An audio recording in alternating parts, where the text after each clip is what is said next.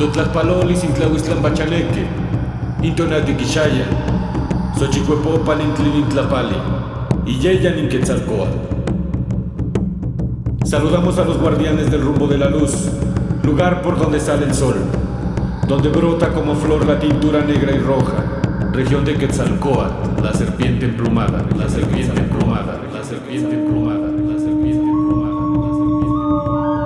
Totlakpaloli Sinzihuatlan Bachaneque, Intonatiu Temoa, Iyeyan Yaosihuame, Cuauhtémoc 5, Iyeyan Mayahuel igual Mixcoatl, Iyeyan Inchipetotec. Saludamos a los guardianes del rumbo de las mujeres, lugar por donde desciende el sol, lugar de las mujeres guerreras, región de la venerable señora del maguey y la serpiente de nubes. Lugar de Chipetote, lugar de Chipetote, lugar de Chipetote, lugar. Totlakpalolis Imictlapachaneque, Intonatio Cochi, Toctoshayak, Tonancincoatlicue y Yeyan. Saludamos a los guardianes del rumbo de la muerte, lugar donde duerme el sol, lugar del viento de obsidiana que corta como navaja nuestros rostros, región de Coatlicue, la de la falda de serpientes, rumbo de Tezcatlipoca, el espejo humeante, el espejo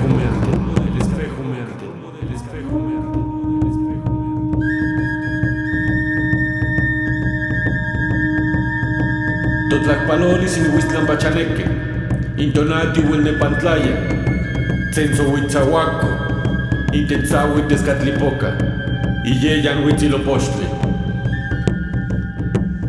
Saludamos a los guardianes del rumbo de las espinas luminosas, donde se posa el sol a mitad del cielo, lugar del portentoso espejo humeante, rumbo de Huitzilopochtli, rumbo de Huitzilopochtli, rumbo de Huitzilopochtli, rumbo de Huitzilopochtli,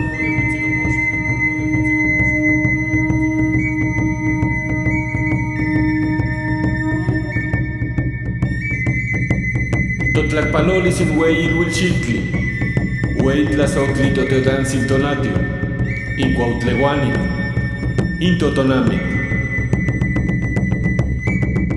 Saludamos al ombligo del cosmos, el amado Padre Sol, el águila que asciende, el de flechas de calor, el de flechas de calor, el de flechas de calor, el de flechas de calor. Totlakpalolis, Hueltlazoctli, Tlanancincuatlicue, Tonacanantzin, Ilamateo Tosigua, Otitemactilia Incopali, Inatecocoli, Iguanhuehuetzotzonali. Saludamos a nuestra amada Madre Tierra, Nuestra Señora, la de la falda de serpientes, Madre de nuestro sustento. Ofrendamos aromático humo de copal, toque de caracol y venerable toque de huevo, venerable toque de huevo, y venerable toque de huevo,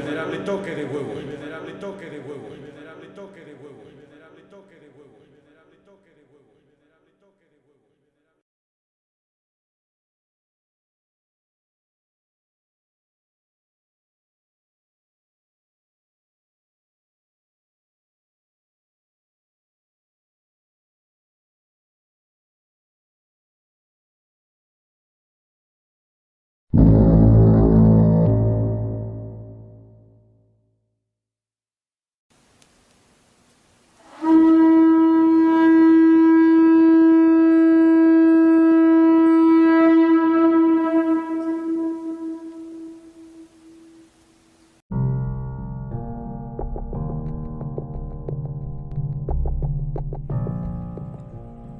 Buenos días, tardes, noches, gracias por escucharnos.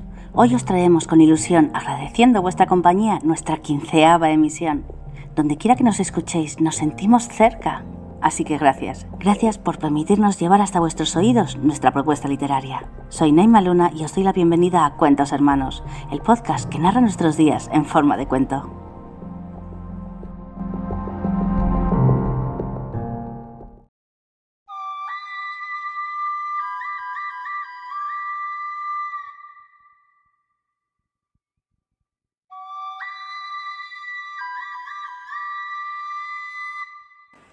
Hoy queremos ofreceros un programa muy especial en el que vamos a hablar y conocer un poquito más sobre la escritura precolombina.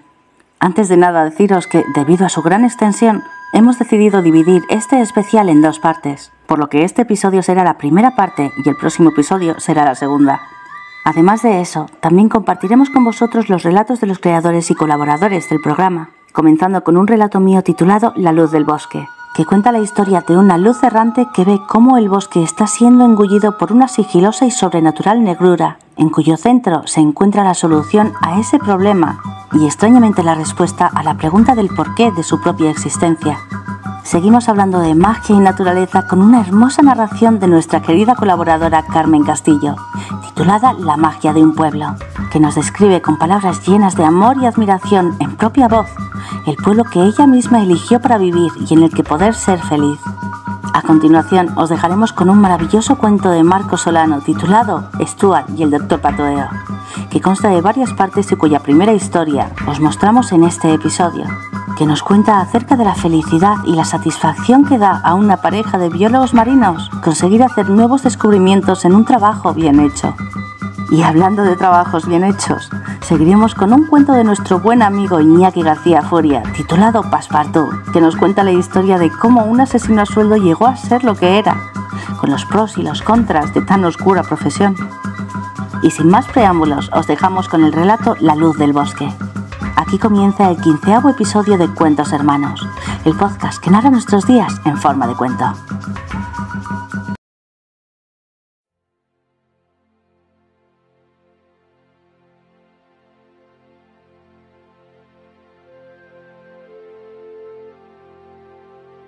Soy una luz, o al menos así es como me veo a mí mismo, una diminuta e insignificante luz que recorre caminos ocultos a ojos humanos y que brilla menos a cada latido del corazón del mundo, del corazón del bosque. Me muevo con el viento siguiendo caminos que nadie salvo yo recorre, pues nadie salvo yo conoce, o así era hasta la aparición de la oscuridad al principio no me di cuenta. Tan solo eran pequeños cambios apenas perceptibles en la intensidad de la luz al atravesar las ramas de los altos árboles, o un leve oscurecimiento en el verdor del río. Luego se hizo más evidente, y curiosamente solo lo vi cuando mi propia luz se intensificó al oscurecerse todo a mi alrededor. No comprendía lo que ocurría, no lograba descifrar la razón de aquel sutil cambio en todo cuanto se hallaba a mi alrededor, hasta que un día, el sol oculto ya tras las sombras de la noche y enormes y grises nubarrones anunciando tormenta, mientras danzaba dejándome llevar por una leve y juguetona corriente de aire entre unas hojas marchitas, la vi. Era una mujer tan bella como la luna llena y tan triste como profundo es el mar. Su piel era tan pálida y delicada que casi parecía cristal. Sus ojos, de un color azul como el mismo océano, parecían rivalizar con las mismas estrellas del cielo que dejaban caer su reflejo sobre las claras aguas del río en el que lentamente y con movimientos suaves lavaba su largo y liso cabello, tan negro y hermoso que casi parecía llevar un trozo de noche sobre la cabeza. Y por alguna razón por algún recuerdo lejano y perdido de otra vida, supe que la conocía. Conforme iba lavando los mechones de su hermoso pelo negro, se iban disipando los nubarrones que cubrían el firmamento, como si de algún modo también estuviese lavando la cara del cielo nocturno. Animales, espíritus y demás seres del bosque observaban en silencio, ocultos tras el manto de oscuridad que se extendía desde las ramas más altas hasta las madrigueras más profundas, dotando sus esencias de transparencia e invisibilidad. A todos excepto a mí. En un momento en el que el silencio y la oscuridad envolvieron incluso los más ligeros susurros del viento en los que yo me movía, me dejé posar sobre una de las ramas que se doblaban hacia el suelo, en la orilla opuesta a la que usaba la hermosa dama para lavarse, una vez terminado el pelo, el resto del cuerpo. La vi sumergirse hasta la cintura con movimientos gráciles y fluidos, un instante antes de estirar los brazos sobre su cabeza y dejarse caer, moviéndose bajo las aguas como un halcón sobre las nubes, dejándose transportar por ellas al tiempo que se daba la vuelta en un ondulante movimiento y hacía emerger su hermoso rostro a la superficie para coger aire, quedándose flotando con brazos y piernas extendidos y sus hermosos y brillantes ojos, observando la luna con añoranza. Ahí quieta, dejándose mecer por las frías y silenciosas aguas del río, fue cuando me di cuenta de que el aura oscura que emanaba desde el rincón más profundo del alma de la mujer y se iba derramando y esparciendo por doquier hasta cubrir el bosque entero, era lo que ocultaba y hacía invisibles a todos los seres que lo habitaban, pero no a mí. Mi ser, mi luz, sumida en esa extraña oscuridad, irremediablemente brilló más. La mujer de pronto pareció despertar de un extraño sueño y sumergió su cuerpo de nuevo mientras se daba la vuelta para mirarme. Su expresión nostálgica mudó en un gesto de sorpresa, mientras sus ojos me examinaban sin comprender por qué su oscuridad no había llegado hasta mí. ¿Qué eres? Preguntó al tiempo que sus extremidades acariciaban el agua en ondulantes movimientos acercándose a mí. ¿Por qué no te has contagiado de mi oscuridad? Soy luz. Tu oscuridad tan solo me dignifica y me ensalza sobre todo lo demás, permitiéndome refulgir como la estrella más brillante en la noche más oscura. Los grandes y hermosos ojos de la mujer se anegaron de lágrimas, al tiempo que una sonrisa de alivio asomaba sus labios y extendía un brazo con la mano abierta alentándome a posarme sobre ella. Me dejé caer de la rama y gravité suavemente hasta alcanzar sus cálidos y húmedos dedos. ¿Y tú? ¿Quién eres? ¿Y por qué oscureces el mundo? La mujer acercó a su rostro la mano en cuyos dedos me apoyaba y su sonrisa se ensanchó por el júbilo de encontrar algo que no se viese contaminado por la oscuridad que desprendía su cuerpo. Soy un alma que se ha perdido y no sé cómo volver al camino que me lleve allí donde deba estar. La oscuridad que emana de mi cuerpo es el desamparo que siento y la soledad. ¿Hay algo que pueda hacer por ayudarte? ¿Y por qué me ayudarías, dulce y brillante poeta? Tú me has dado la fuerza necesaria para reinar sobre todos los seres del bosque, cuando antes apenas me veía a mí mismo siquiera. Es justo que te devuelva el favor, ¿no crees? La mujer miró en silencio el núcleo de mi poder, el corazón de mi luz, y sonrió agradecida. Ayúdame a encontrar mi cuerpo, ¿Tu cuerpo? ¿De qué te serviría? Una vez que has muerto, ya no puedes volver a la vida. La dama rió llevándose los dedos de la otra mano a la boca, y por un momento su risa llenó el bosque de vida con su suave y cantarina voz, como el sonido de un arroyo jugando y deslizándose sobre las rocas.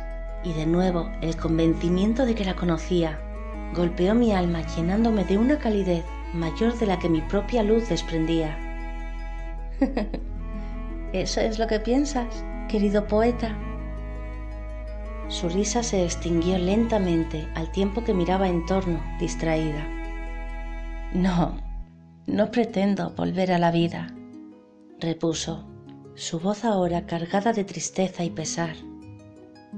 Verás, cuando mi propia luz se apagó, la visión de cuanto me rodeaba apartó mis pensamientos del camino que debía seguir la hermosa luminiscencia que emanaba de las copas de los árboles y el brillante verdor del río, la palidez de la bruma al acariciar el mundo con sus brazos cargados de misterio y todo cuanto me rodeaba que mi sencilla y básica visión humana no me permitía ver.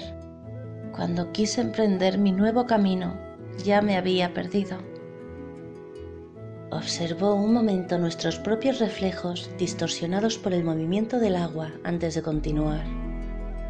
Llevo vagando desde entonces, dejando un rastro de dolor y pena allá por donde paso, y llenando sin saber evitarlo el mundo de oscuridad, ocultando mi cuerpo con ella. Estoy segura de que si encuentro mi cuerpo, encontraré también el camino.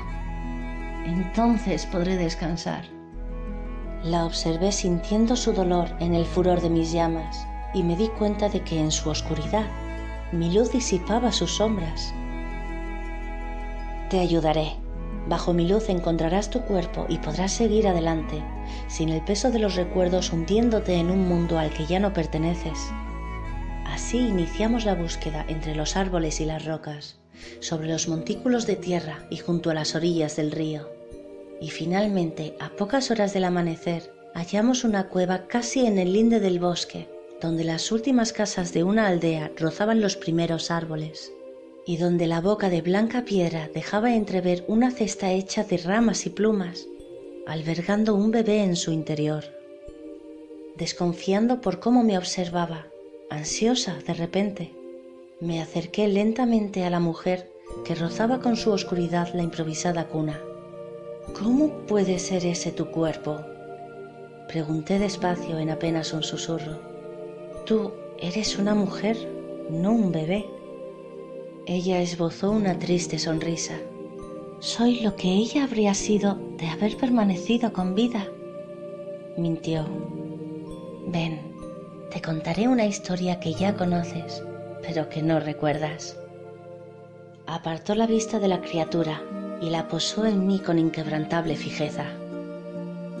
Hubo una vez un hombre, un cazador, que cada día cuando el sol se ocultaba iba al bosque a recitar poesías a la diosa Deva. En una ocasión, las dulces y elocuentes palabras del poeta hicieron que la diosa moldease parte de su esencia con la forma de una mujer humana capaz de amar al poeta como él la amaba a ella, y la envió a su lado. Solo una noche estuvieron juntos, y no hizo falta más. Pero los hombres y mujeres de la aldea a la que pertenecía el cazador, atemorizados ante la idea de que la diosa Deva habitase entre ellos como una humana más, decidieron que debían hacer algo para desterrarla de su mundo y enviarla de nuevo a su lugar de origen, el reflejo del firmamento sobre la superficie del mar, a donde pertenecía. Así pues, el día después de yacer con ella, los compañeros cazadores de su amado lo apresaron en contra de su voluntad, le quitaron la vida y después quemaron su cuerpo, con la esperanza de que al no encontrarlo más, la diosa Deva volviese a su hogar alejándose de ellos y dejándolos con sus niños problemas humanos. Pero tras haber probado el poder divino y habiendo sido tocado por él, al morir el poeta se convirtió en luz errante, pues aún tenía algo importante que hacer. Dicho esto, su profunda mirada cargada de tristeza se llenó a su vez de amor y determinación y en un rápido movimiento me atrapó entre sus delicados pero fuertes dedos y me acercó al bebé para que pudiese verlo bien. Esta es nuestra hija, mi dulce poeta, la magia que surgió de un humano y una diosa. Pero obsérvala bien. ¿Ves cómo también de ella emana oscuridad creciente? Cómo lentamente se extiende cubriendo todo a su alrededor haciendo que tu brillo se enardezca incluso más que con mi propia oscuridad. Este es tu asunto por concluir.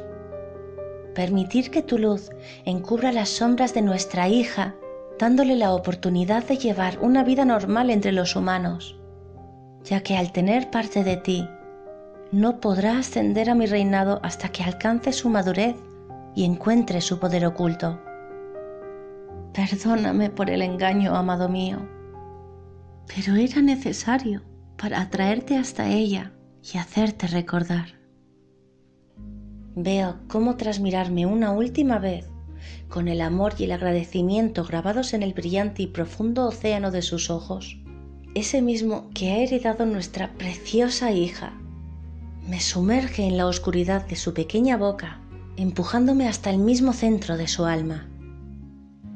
Y siento que mi luz ciertamente engulle sus sombras permitiéndola hacerse pasar por humana, de no ser por el resplandeciente brillo en sus ojos, a través de los cuales me despido de mi recién recordada enamorada, viendo cómo asciende y desaparece en la bruma justo cuando el primer rayo de sol ilumina de nuevo el mundo.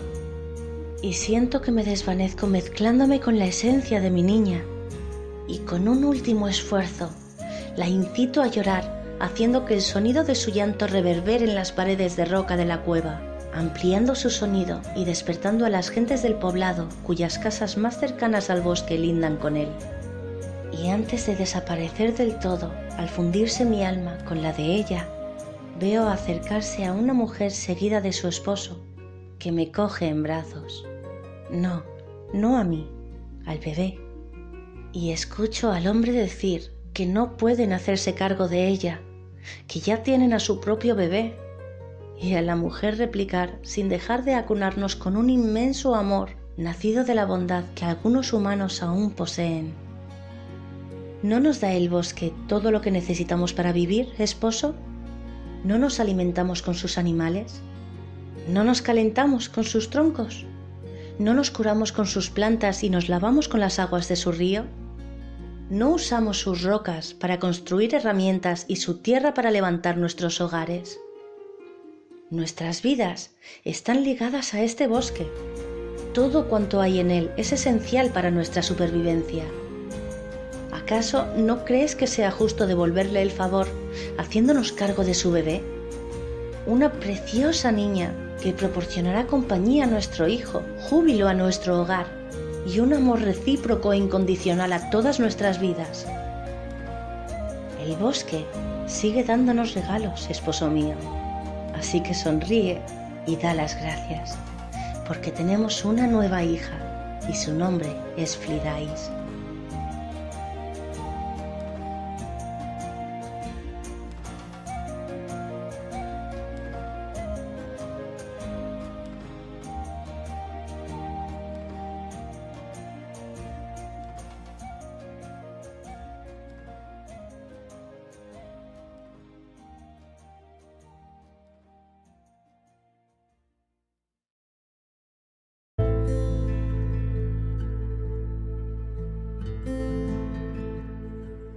Poco hay que decir sobre este relato que no haya dicho ya la misma historia. Tan solo apuntaros las notas al margen del autor, o sea, las mías propias. Deva es la diosa celta del agua, de las emociones y los sentimientos. Cuenta la leyenda que el agua del mar era dulce hasta que Deva se enamoró de un humano. Su amor duró solo una noche y Deva volvió al fondo del mar para cumplir con su deber, pero volvió inundada de tristeza y sus ojos no han dejado de llorar desde entonces y dicen que el agua del mar es desde entonces salina por las lágrimas de su diosa. Flidais, también llamada Flidas, es según la mitología celta la diosa de los animales, del bosque y de la fertilidad. Según las historias mitológicas celtas no se conoce ni quiénes fueron sus padres, ni ningún familiar cercano a ella, o si llegó a existir gracias a las fuerzas mágicas, o si fue concebida por una mujer. Tras esto me siento muy honrada de dejaros con Carmen Castillo y su preciosa aunque cortita narración La magia de un pueblo.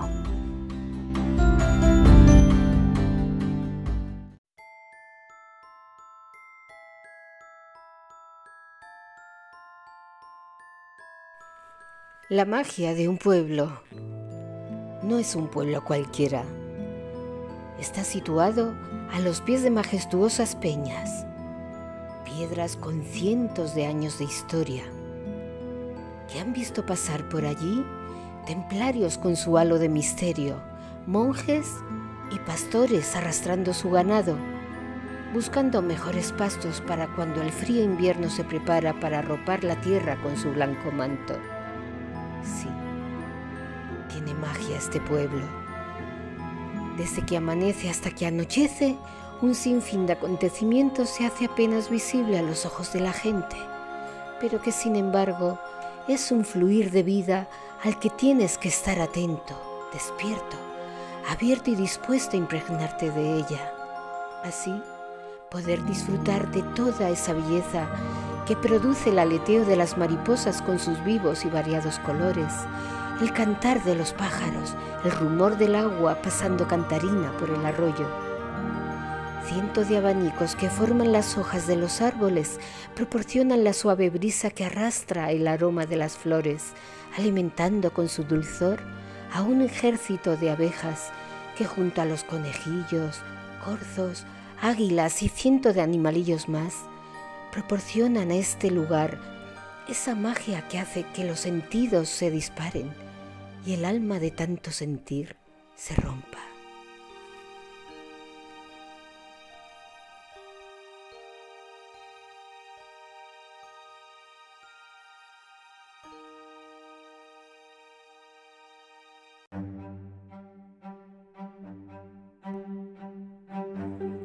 Muchas gracias por esta maravillosa aportación al programa, Carmen, y por hacernos ver las cosas que nos rodean con otros ojos, unos llenos de la curiosidad de un niño y la admiración de un poeta hacia las cosas bellas.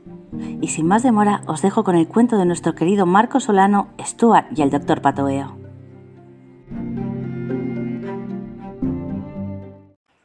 Stuart y el doctor Patoeo, parte 1. De nuevo sacó el paquete de Parliament que guardaba celosamente en su vieja chaqueta de lana. Es difícil conseguir cigarrillos acá, pensaba discretamente para justificar su egoísmo y el recelo con el que procuraba el maltrecho paquete de puchos. Manipulando a una mano la cajetilla, colocó un cigarro entre sus labios y rápidamente escondió el preciado paquete entre sus ropas. Con la misma mano, de forma automática, buscó al fondo de su bolsillo un pequeño encendedor desechable. Una pequeña pero incandescente flama de pronto iluminó su rostro, carcomido por el frío, mientras que al fondo, en el paisaje casi glacial del invierno de Chubut, otra llama, la del sol, estaba por apagarse siguiendo esa ceremonia de tonos amarillos, rojizos y naranjas, que se tornan azules y oscuros hasta que finalmente llega la noche. Con esa imperiosa necesidad de paz que le producía un vacío en el pecho, tomó una bocanada de humo que mantuvo sus pulmones un largo rato, para luego liberarla constantemente por la nariz y la boca, el río de humo que emanaba de sus fauces semejaba una corriente de agua por donde uno podía imaginar cualquier cantidad de criaturas de humo nadando libremente hacia el aire helado. Siguió largo rato con la mirada perdida entre el mar y el cielo naranja, con la mano derecha inmóvil, bien sujeta a un frasco cilíndrico de vidrio lleno de agua de mar. Sus pensamientos contrastaban con la templanza de su exterior. Un mar bravío de ideas chocaba contra otras tantas, desatando una tormenta en su mente, difícil de concebir en la quietud del océano de Chubut. De pronto los pensamientos en su cabeza chocaban con sus deseos y se tornaba su mente en angustia y paranoia. Experimentaba unos deseos incontenibles de correr hacia el laboratorio para perderse entre papeles, el pizarrón, el microscopio y cualquier cantidad de materiales de vidrio, plástico y porcelana. Su corazón no dejaba de palpitar, tanto que se rebelaba contra su pecho como si tuviera vida propia y el irrefrenable deseo de escaparse, rompiendo su piel para explotar en el aire frío y agitado que se sentía en la cubierta. Su mano derecha sudorosa resbalaba del frasco de vidrio, mientras que la izquierda se perdía en un vaivén entre el vacío y su boca, como si fuera un autómata.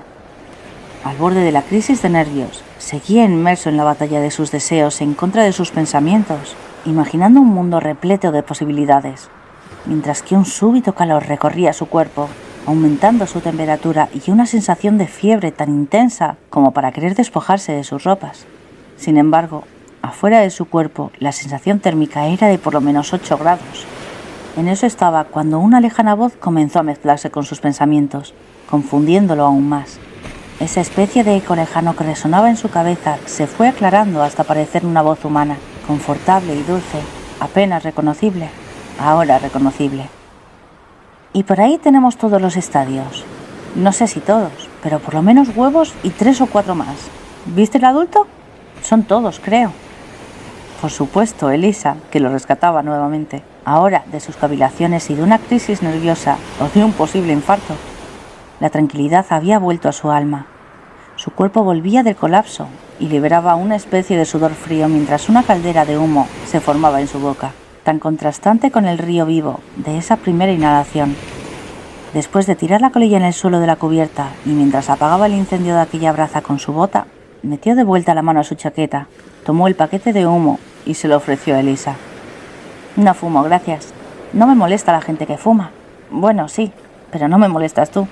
Pero no fumo, gracias. Con un aire de desconcierto, su mano volvió a esconderse entre su chaqueta mientras que con la otra se aferró el escurridizo frasco de vidrio. Sí, también creo que los tenemos todos.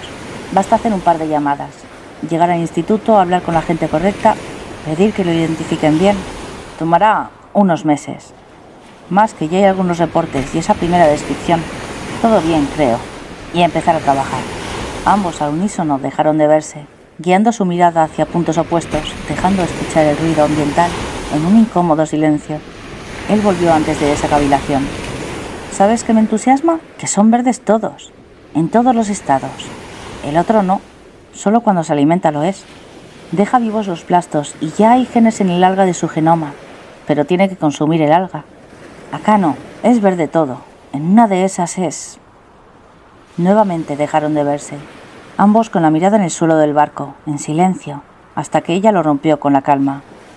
¿Lo imaginas? El segundo animal que hace fotosíntesis, pero el primero que lo integró ya en su genoma y que no necesita de ningún alga. Él apretó fuertemente el frasco con la mano derecha, mientras su mano izquierda presurosamente hurgaba en su chaqueta.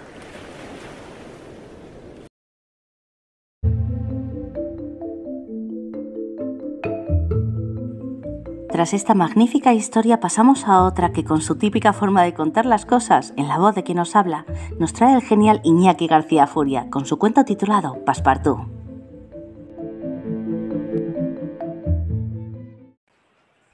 Paspartú. Llovía duro, con relámpagos y truenos y todo, y hacía frío. Un hombre helado bajo la lluvia helada se siente diminuto. Se siente como un barquito de papel en un océano bramante como una pequeña mierda. Viene bien. Le hace recordar a uno que no es nada, nada de nada, menos que nada. Yo mismo, yo no sabría vivir sin mí. Aquel día llovía tanto que le borraba a uno su individualidad en la tierra. Y era una lluvia tan helada que cada gota encima del abrigo era un latigazo. No era mi sitio aquel. Una ciudad extraña, un idioma extraño. Podía haber sido Calcuta, pero era Berlín, lejos de Freddy's Trace. Así me llamaban. No tengo ni puta idea de por qué razón. No sé cuándo este nombre apareció en mi vida. Fue de niño, pero el caso es que no me gusta. Ni siquiera sé lo que significa. Una vez me dijeron que era el siervo del héroe de Julio Verne en la vuelta al mundo en 80 días. Pero yo creía que ese memo se llamaba Rigodón. Joder, leí ese libro de crío, pero después vi esa estúpida serie de dibujos de la tele y recuerdo hasta la canción. Desearía arrancarla de mi ser, pero es imposible ahí permanecerá. Seguramente en mis últimos estertores, cuando la muerte llame sonoramente a mi puerta, la única mierda que recordaré será esa canción ridícula. Yo soy un tipo duro. Puedo matar a un tío si es necesario. Pero ando por ahí tarareando. Son 80 días, son para dar la vuelta al mundo.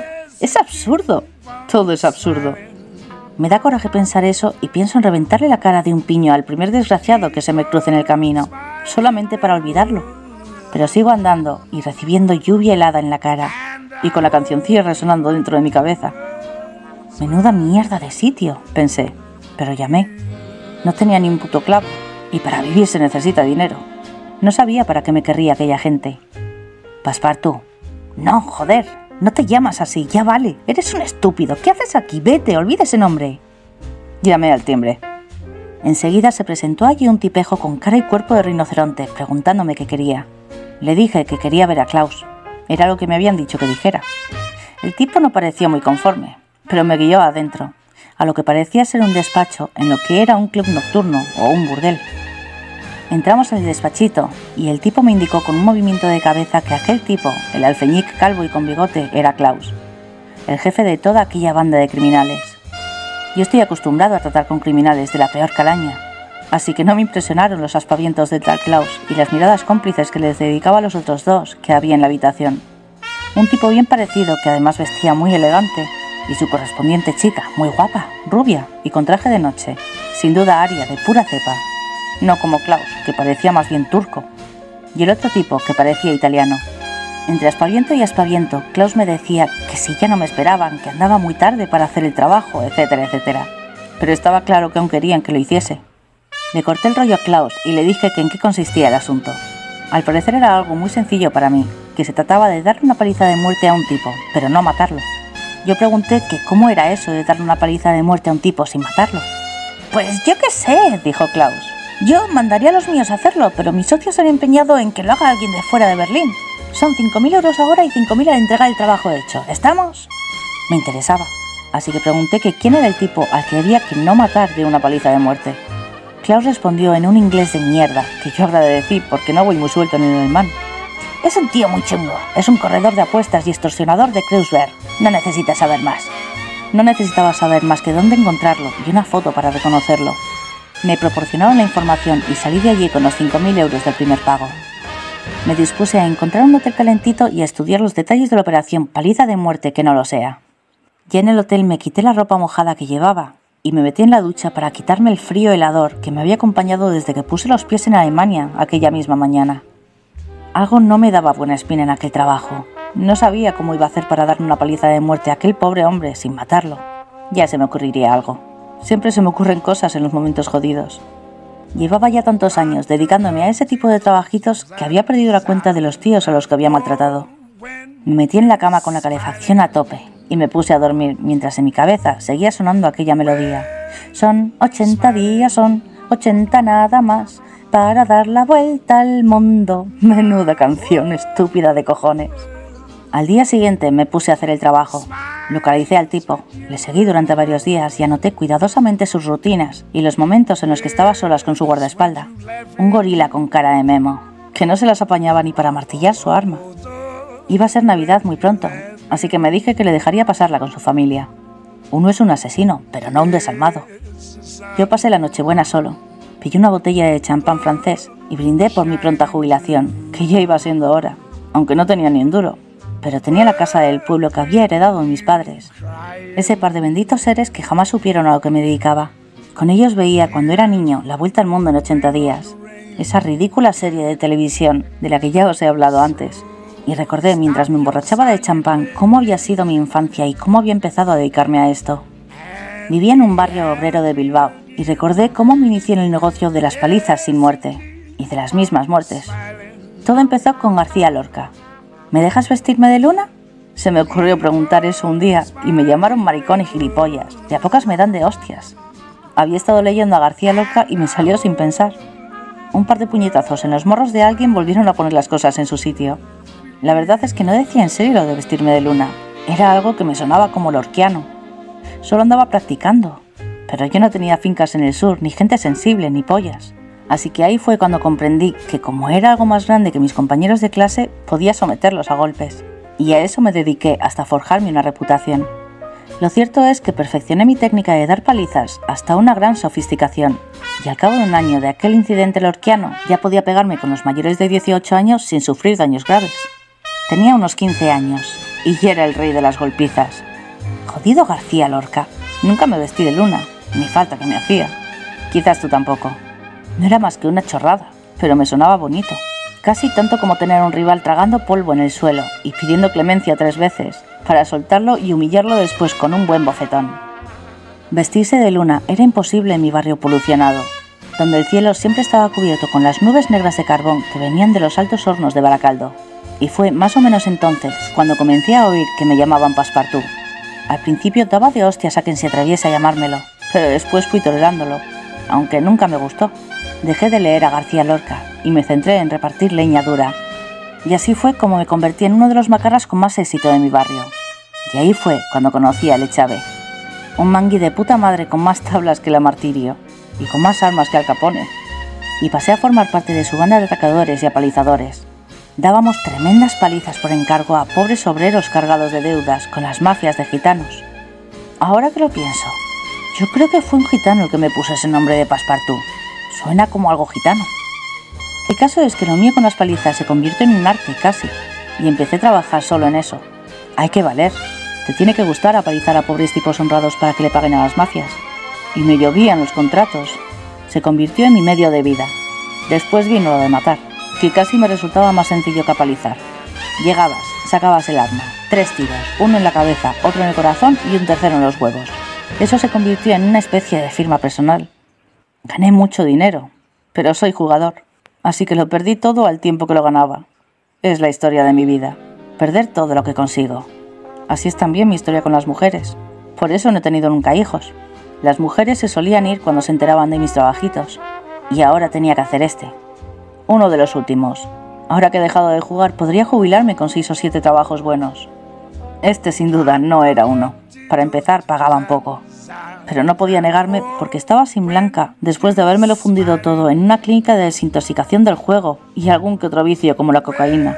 Y aquí estaba ahora, dispuesto a darle una paliza a un tío como cuando empecé con esto, en una ciudad extraña, trabajando para una gente extraña, por una limosna.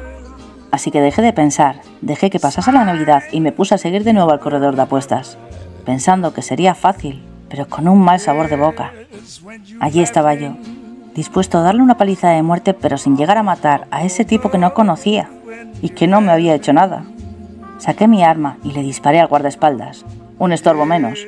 El objetivo salió del coche armado y disparando, así que le disparé, no a matarlo. Le disparé a sus brazos y piernas. Le di en la mano que sujetaba el arma. El tipo desarmado sacó una navaja. Yo seguí disparando las piernas y le acerté una vez, pero el tipo llegó hasta mí y me hundió la navaja en el costado. Así que le machaqué el cráneo con mi revólver hasta que quedó inconsciente o muerto. Yo no lo sabía, pero comprobé y estaba vivo. Así que aproveché para partirle un brazo. Estaba mal herido, pero no iba a hacer mal mi trabajo. Y me fui de allí directamente a cobrar y a pedir un médico. Llegué al club de Klaus sangrando profusamente y a punto de desmayarme. No quisieron proporcionarme un médico, así que me puse un poco borde y revólver en mano a exigirlo. Allí estaba yo, apuntando a aquellos dos delincuentes, el turco y el italiano, mientras me desangraba. El turco hizo amago de coger un arma y le disparé entre ceja y ceja. Y ahora le estaba encañonando al italiano, que me habló en ese idioma diciéndome que estuviese tranquilo. Pero mientras me decía eso, metía despacito su mano en la chaqueta para sacar su arma. Así que le disparé en el pecho. No le di el corazón porque no estaba yo en mi mejor momento.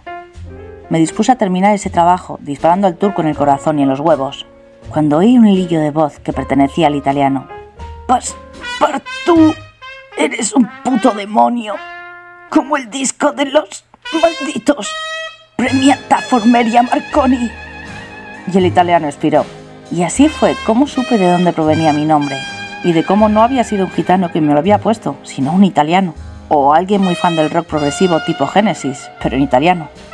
Empecé a escuchar en mi cabeza la cancioncilla, y me dejé llevar a los brazos del Eterno, a los brazos de la muerte.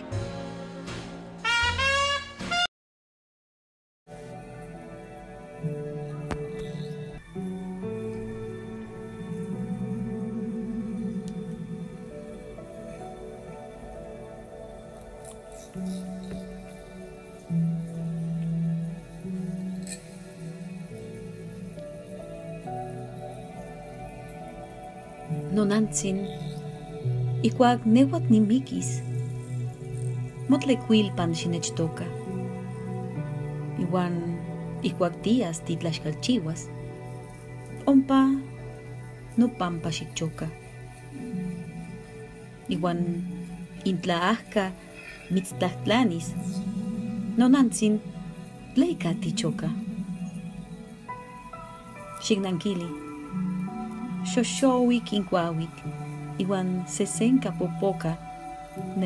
chochoctía. Madre mía, cuando yo muera, entiérrame junto a tu hoguera. Y cuando vayas a hacer tus tortillas, allí llora por mí. Y si alguien te pregunta, Madre mía, ¿por qué lloras? Contéstale, está muy verde la leña y tanto humo me hace llorar.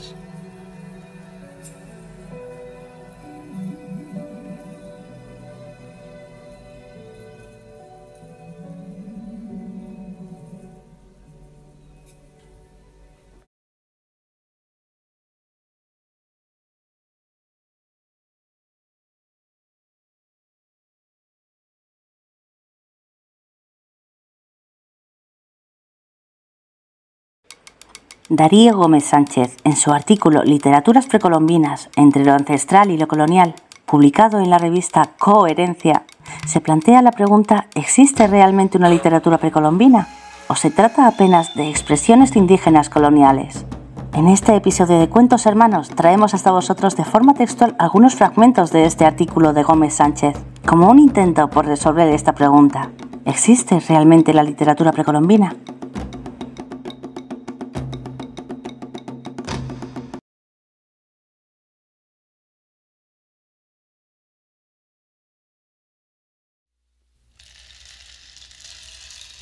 Palabras que curan.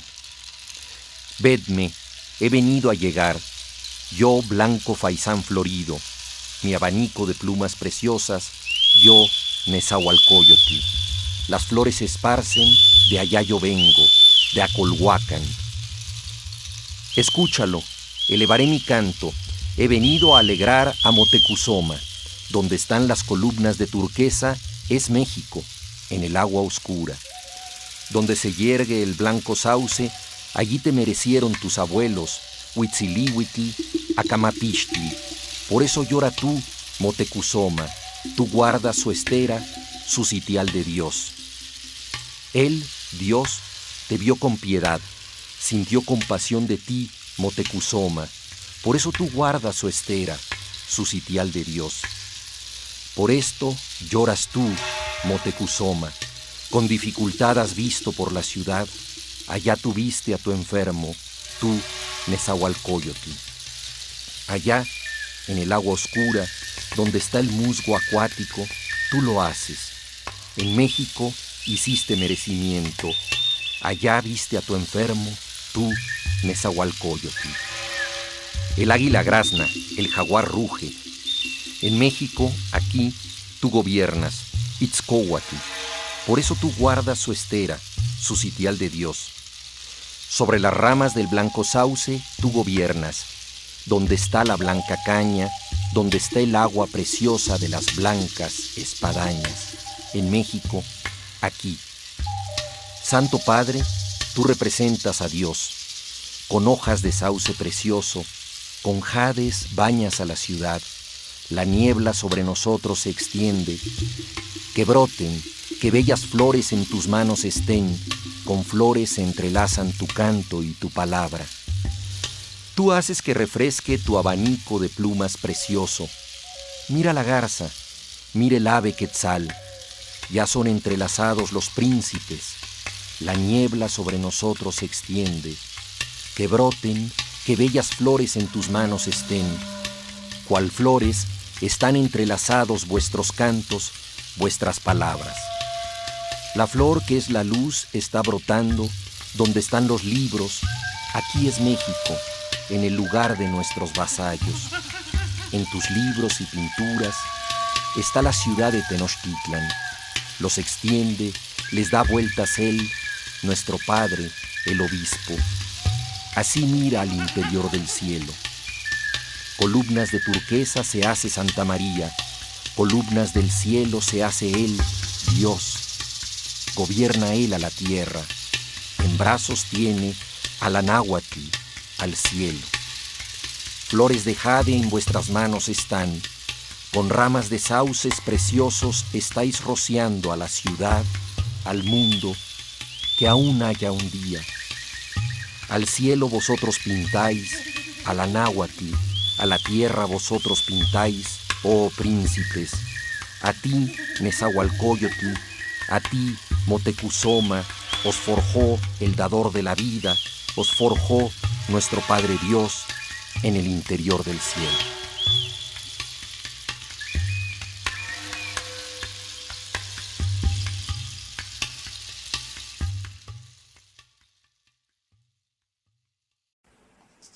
Debido a que las expresiones literarias precolombinas fueron compiladas y difundidas a partir de la labor de los conquistadores, lo que pone en entredicho su carácter prehispánico, la respuesta debe ser inicialmente contextualizada y restringida a las denominadas grandes culturas prehispánicas, Inca, Maya y Nahuatl, pues es sabido que a la llegada de los españoles los pueblos originarios de América prestaban diversos niveles de desarrollo, desde tribus nómadas hasta civilizaciones en auge, pasando por agrupaciones tribales con grados de evolución desiguales.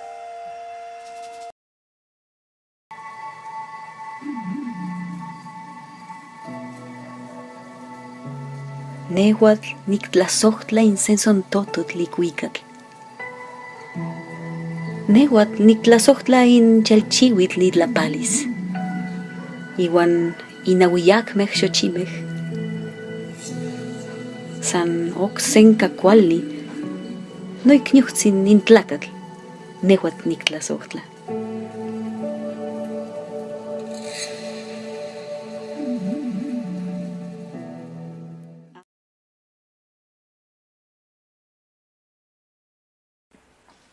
En la cultura nahuatl se encuentran desde inscripciones pictográficas o dibujos de objetos, dioses, etc., hasta caracteres casi fonéticos que equivaldrían a sonidos y desinencias, pasando por ideogramas correspondientes a registros calendáricos e incluso a referencias adjetivas, no descifradas en su mayoría. Mención aparte requieren los libros pintados o códices mesoamericanos, conjuntos de imágenes, inscripciones o glifos, desplegados en pieles de venado o ámate, los cuales servían de guía para una explicación oral realizada por un iniciado. Con pocas excepciones, casi todos estos códices fueron destruidos durante la conquista. Por contener narraciones mitológicas e históricas, podríamos equipararlos a manifestaciones originales de la literatura precolombina, pero por tratarse de formas más pictográficas que ideográficas, sería más adecuado remitirlos al ámbito de las artes visuales.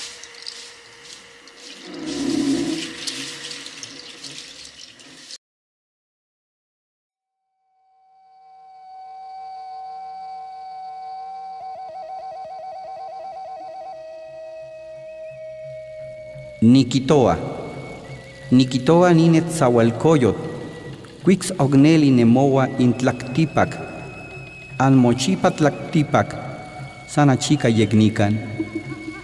Tel calchal chiwi no shamani, no tequitlat no tlapani, no quetzali posteki, al mochipa tlactipac, sana chica yegnican. Yo lo pregunto. Yo Nezahualcoyo lo pregunto. ¿Acaso de veras se vive con raíz en la tierra? No para siempre en la tierra, solo un poco aquí. Aunque sea de jade se quiebra, aunque sea de oro se rompe, aunque sea plumaje de quetzal se desgarra, no para siempre en la tierra, solo un poco aquí.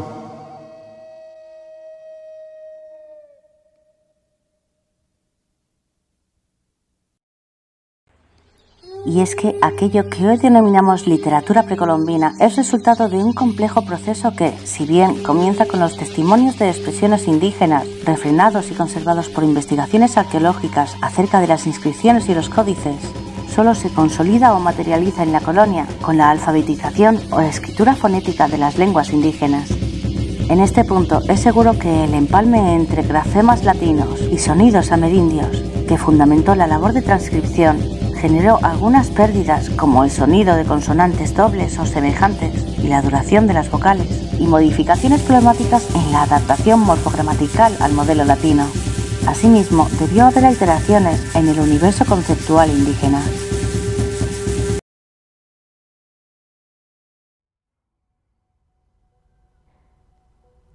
Estoy triste. Me aflijo. Yo, el señor Netzahualcoyotl. Con flores y con cantos recuerdo a los príncipes, a los que se fueron, a Tezosomoxin, a Cuaucuautzin. En verdad viven allá en donde de algún modo se existe. Ojalá pudiera yo seguir a los príncipes, llevarles nuestras flores si pudiera yo hacer míos los hermosos cantos de Tezosomoxin, jamás perecerá tu nombre. Oh mi Señor tú, Tezosomoxin. Así, echando de menos tus cantos, me he venido a afligir. Solo he venido a quedar triste. Yo a mí mismo me desgarro venido a estar triste, me aflijo. Ya no estás aquí, ya no, en la región donde de algún modo se existe. Nos dejaste sin provisión en la tierra. Por esto, a mí mismo me desgarro.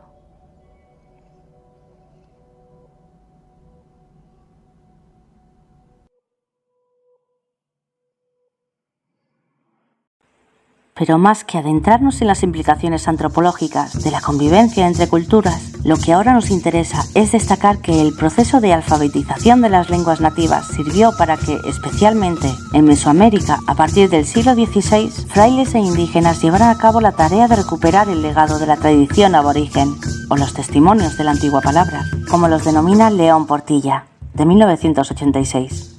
Los unos y los otros tenían intenciones diferentes. Los indígenas conservar o posiblemente transformar la herencia inmaterial de sus ancestros.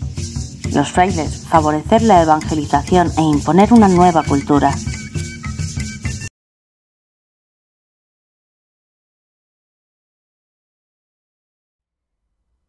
Canto de primavera.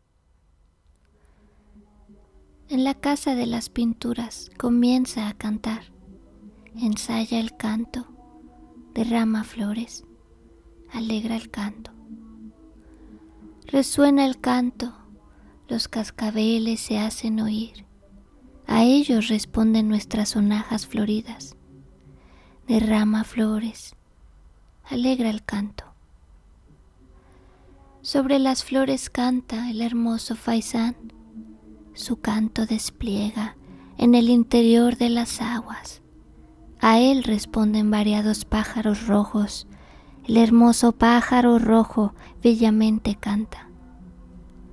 Libro de pinturas es tu corazón. Has venido a cantar. Haces resonar tus tambores. Tú eres el cantor. En el interior de la casa de la primavera alegras a las gentes. Tú solo repartes flores que embriagan flores preciosas. Tú eres el cantor. En el interior de la casa de la primavera, alegras a las gentes. Fray Bernardino de Sahagón realiza entre 1547 y 1577 una monumental tarea de recuperación de la cultura nahuatl, en la que se incluye la supervisión de la transcripción de los cantares mexicanos título dado a las composiciones que hoy conforman lo más importante de la poesía mesoamericana. Y antes de él, en 1534, Andrés de Olmos realiza la transcripción de los Huehuetlatoli, o discursos de ancianos, una de las manifestaciones más originales de la prosa prehispánica. Entre los trabajos realizados por los indígenas, además del Popol Vuh y el Silam Balam, se destaca la leyenda de los soles, que parece corresponder a una transcripción directa del contenido de códices histórico-míticos, así como las análisis de Tlatelolco, que además de genealogías y de la transcripción de códices históricos sobre el viaje de Atlán a Tenochtitlán, incluyen anotaciones sobre los sucesos de la conquista.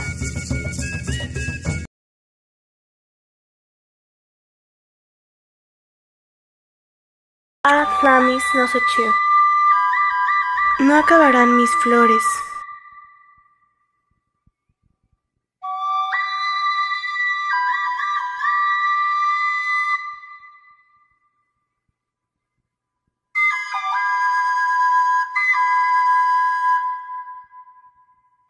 Atlamis no sochu. Atlamis no sochu. Atlamis no quick. Y no con jaewa. Sani quikanitl. Sesaliwi mojawa. Kozawiya sachitu. Jeon kalakilo. Sakuan kalitik. No acabarán mis flores, no cesarán mis cantos. Yo cantor los elevo, se reparten, se esparcen aun cuando las flores se marchitan y amarillecen, serán llevadas allá, al interior de la casa, del ave de plumas de oro. Es importante advertir que, si bien bajo la denominación de literaturas precolombinas se incluyen primordialmente textos mayas, nahuas e incas, estos últimos son relativamente escasos debido a que la labor de rescate fue realizada de forma desigual con mayor intensidad en Mesoamérica, especialmente con la literatura nahuatl, por la importante intervención de los frailes franciscanos y la alfabetización de los indígenas, y con menor intensidad en los Andes, donde no hubo comunidades religiosas interesadas en conservar la tradición. A esto se suman las notables diferencias en la política lingüística colonial en cada región. Mientras que en los Andes los españoles exigieron documentos escritos en castellano, en Mesoamérica aceptaron documentación en la lengua indígena durante todo el periodo.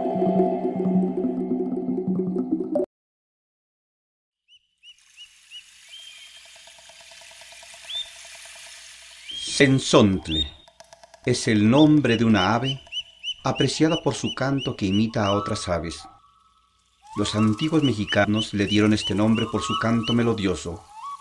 Tomaron su nombre de Sensontli, que es el número 400, 20 cuentas. He aquí un poema atribuido al poeta Nezahualcóyotl. Newal Nictlazotla, Insensontli Incuicaut, Newal Nictlazotla, Inchalchiwis, Itlapalis, Iwan Awikmech Xochime, Sanoxenca, no ignihuitzin intlaca, Newal Nictlazotla. Yo amo del sensontle su hermoso canto. Yo amo del jade su precioso color y de las flores su enervante perfume. Mas, por sobre todas las cosas, a mi hermano el hombre, amo yo.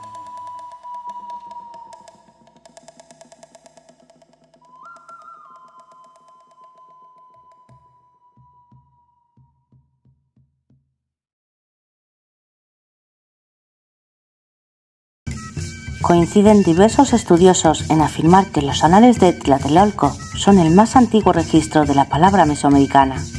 Aunque su fecha y autoría precisas aún se discuten, hay consenso en que fueron redactadas entre 1528 y 1530 por los primeros indígenas alfabetizados, entre ellos un noble militar llamado Ekatzin, quienes se dieron a la tarea de registrar en el alfabeto latino el contenido de varios códices históricos que versaban sobre las genealogías de sus gobernantes e incluían una versión indígena de la conquista española.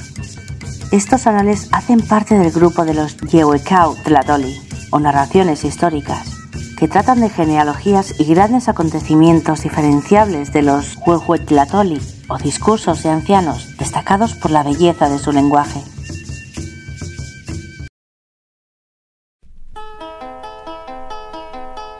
Percibo lo secreto, lo oculto.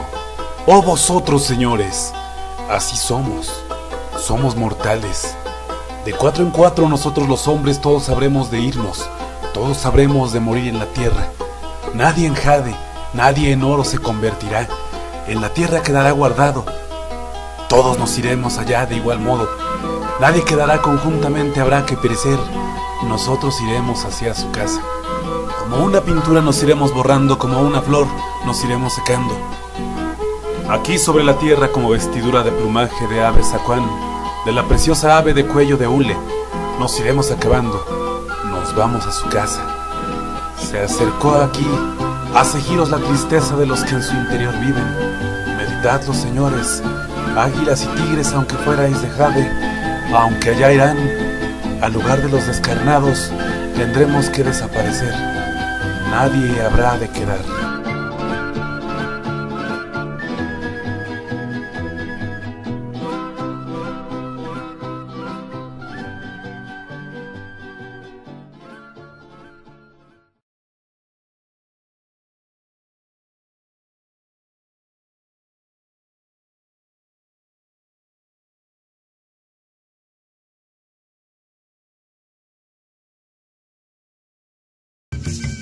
Recopilados por los frailes franciscanos Andrés de Olmos de 1485 a 1571 y Bernardino de Sahagún de 1499 a 1590, a partir de relatos de informantes, los Huehuetlatoli son sermones que se pronunciaban en ocasiones especiales y que dan cuenta de los modelos de comportamiento civil entre los aztecas.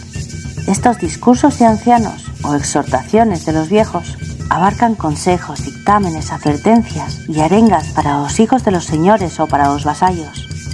Asimismo, recogen discursos de los sabios a la comunidad, palabras de los sacerdotes en ceremonias y conversaciones educativas sobre distintos temas y para distintos receptores, como soldados, enfermos o parteras. Se trata de un compendio de la sabiduría o la filosofía moral de los nahuas.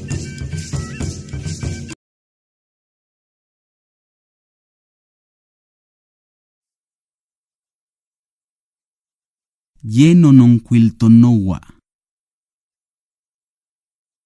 lleno non quiltnoa onte pilsin nesahualcoyotl, nicnecchico coscatl, inquetzalin patlahuac, lleno ni ishmati chalchihuit, intepiljuan, ishko non tlachtlachia, nepapancuautlin ocelotl, lleno ni ishmati chalchihuitl, ya in maquistli. Soy rico.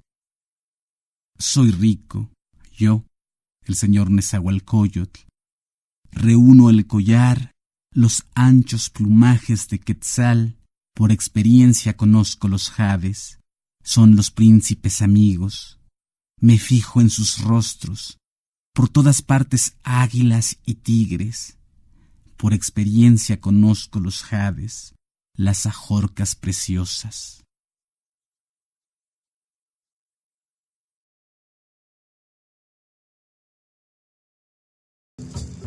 Bueno amigos, hasta aquí terminamos con la primera parte de este viaje. Un viaje a través del cuento, esperando que estas historias hayan sido de vuestro agrado y que las hayáis disfrutado tanto como nosotros. Y recordándoos que todo comentario que nos ayude a mejorar es bienvenido y agradecido. Nos despedimos. Esperamos que nos acompañéis en el siguiente episodio de Cuentos Hermanos, el podcast que narra nuestros días en forma de cuento.